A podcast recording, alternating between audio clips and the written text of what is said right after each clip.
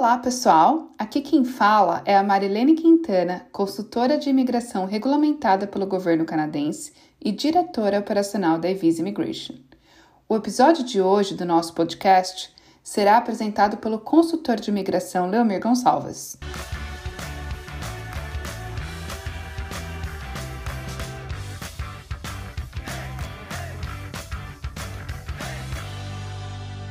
É um prazer estar aqui com vocês mais uma vez, né, trazendo um conteúdo aí bem interessante uh, sobre imigração, né? Então, para quem não me conhece ainda, vou me apresentar. Meu nome é Leomir Gonçalves, eu sou um dos consultores sêniores aqui da Visa Immigration. estou baseado em Vancouver, a gente atende clientes aí do mundo todo. E uma das minhas especialidades na área de imigração está dentro aí da área econômica de imigração e eu tenho ajudado muitas pessoas, né, empreendedores, a virem para o Canadá e utilizarem esse plano de abertura de empresa aqui como uma oportunidade de imigração também. Então, é uma ótima oportunidade para você que já tem esse espírito empreendedor e gostaria né, de utilizar isso como um caminho para chegar numa residência permanente.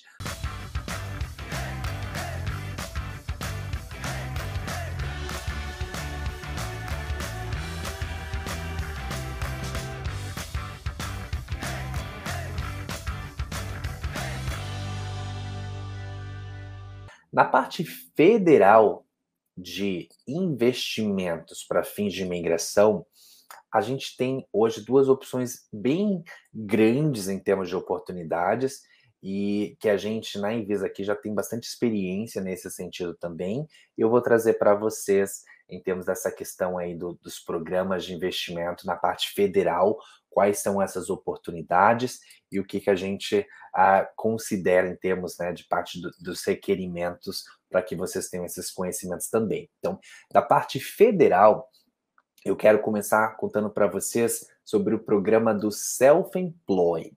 Né? O Self-Employed é parecido, se a gente fosse fazer a tradução em autônomo né, do, do Brasil. Então, ah, para você se qualificar né, como self-employed no Canadá, para fins desse processo de imigração, você precisa ter dois anos de experiência relevante e mostrar né, que você pretende ser self-employed no Canadá também. E a experiência relevante não tem que ser necessariamente no Canadá, pode ser experiência que você tem aí no Brasil ou qualquer outro país. E dentro desse programa do self-employed especificamente, eles têm uma grade de pontos, né, que vai considerar alguns fatores aí, como a parte, a proficiência de língua, a, os seus anos de experiência, o seu nível educacional, onde você precisa pontuar pelo menos 35 pontos para que você passe dessa etapa inicial. O que, que pode ser essa experiência relevante? Essa experiência relevante em si, ela é para aquelas pessoas que participam né, de atividades culturais ou de atletismo de nível mundial, tá? Ou aquelas pessoas que trabalharam por conta própria em atividades culturais ou atletismo. Ou seja, se a sua atividade como self-employed é, por exemplo, ah, na área de contabilidade ou na área de arquitetura, esse programa é para você? Não, infelizmente. Uma grande vantagem né, de, de, de, desse processo especificamente é que ele não tem um valor mínimo em termos de comprovação financeira. Porém, na sua aplicação, nos documentos que a gente vai apresentar, nós precisamos convencer né, os oficiais que vão revisar, analisar a sua aplicação, de que você vai ter o dinheiro suficiente para se estabelecer no Canadá com sua família e também né, financiar o seu projeto que a gente usou ali para basear a sua aplicação. E nessa categoria, eu vou dar alguns exemplos para vocês. Podem se encaixar, por exemplo, uh, músicos. Nós temos exemplos aí de, de aplicações que nós já fizemos para músicos, de produtores artísticos. Nós temos aí também fotógrafos, nós temos uh, graphic designers. Então, assim, ele abrange nessa área cultural né, diversas atividades que geralmente, quando a gente está olhando né, na classificação ali do NOC, vai estar tá lá no grupo 5 né, de ocupações. Eu vou pular agora para uma outra oportunidade. Essa outra oportunidade é através do programa do Startup Visa, que é um programa federal também estabelecido aí ah, pelo governo Canadá. O programa né, do, do Startup Visa, ele considera que você vai precisar ter um negócio qualificado, você vai precisar do apoio né, de uma organização designada pelo governo. Que organização pode ser essa? Essas organizações, elas podem ser um angel investor, alguém que, um grupo ali que queira realmente uh, investir junto com você ali na sua ideia. É um valor um pouquinho mais elevado, mas existem oportunidades também. Se a sua ideia for boa, você consegue esse anjo, né, que vai poder te dar o suporte aí no processo.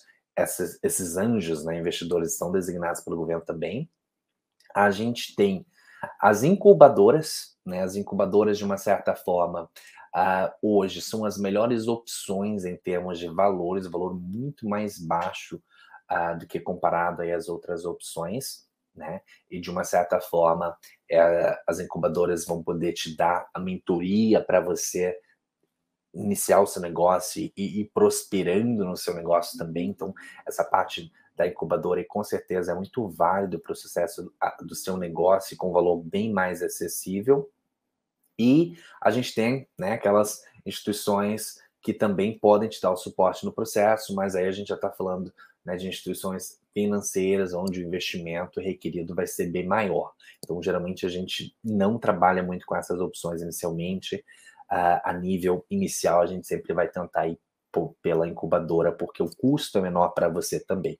Um outro requerimento desse programa é atender né, os requisitos aí do idioma. Então, para essa aplicação em si, o aplicante principal tem que atingir ali pelo menos o que a gente chama de CLB 5. Né? Então, o inglês aí pré-intermediário indo para o intermediário. Não é uma proficiência tão elevada também. Né? Então, pode ser uma ótima oportunidade. E ele requer que você né, tenha dinheiro suficiente para se estabelecer e morar no Canadá antes de ganhar dinheiro com né, o seu próprio negócio. Então, em termos de comprovação financeira, só para vocês terem uma ideia, essa comprovação financeira exigida especificamente para o processo do Startup Visa, ele é bem próximo ali do que a gente tem hoje para o Federal Skilled Worker, né, para o, o Express Entry ali também. Então, só para vocês terem uma ideia, um casal, a gente estaria falando algo em torno de 17 mil dólares canadenses. Então, você tem que ter o valor para você se estabelecer com a sua família no Canadá, e além disso, claro, você vai ter que ter o valor para implementar o seu negócio também e pagar as taxas ali né, do serviço, incluindo a parte da incubadora. Para quem né, se destina exatamente esse, essa oportunidade é através do Startup Visa? O Startup Visa muitas vezes ele funciona para aquelas pessoas que em outros programas talvez não se encaixariam, talvez por não ter uma experiência gerencial, talvez por não ter muito onde comprovar né, a parte de vínculos com o país de origem para um visto temporário, de repente aquelas pessoas que têm ideias inovadoras, mas de uma certa forma né, quer, quer buscar a implementação das ideias inovadoras no exterior, então o Canadá abre as portas para que essas ideias inovadoras realmente sejam né, implementadas aqui, e é um programa dentro né, da, do grupo econômico ali de imigração que você vai trazer inovação, né, você vai trazer competição no mercado global e você vai criar né, oportunidades aí de contratar canadenses aqui também. Né? Então, é um programa que a gente tem que pensar que a gente tem que atender essa base estabelecida pelo governo, né? trazer inovação, trazer benefício econômico, trazer competição.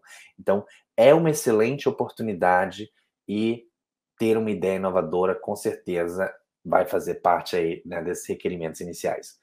E para aquelas pessoas que às vezes têm a reserva financeira, né, tem ali a proficiência exigida, mas talvez não não está tão rico em termos de ideias, nós também né, trabalhamos hoje aí com empresas a parceiras que ajudam nisso, né, no sentido de identificar ideias e oportunidades que você pode trazer para o Canadá, implementar o seu negócio aqui e ser bem sucedido.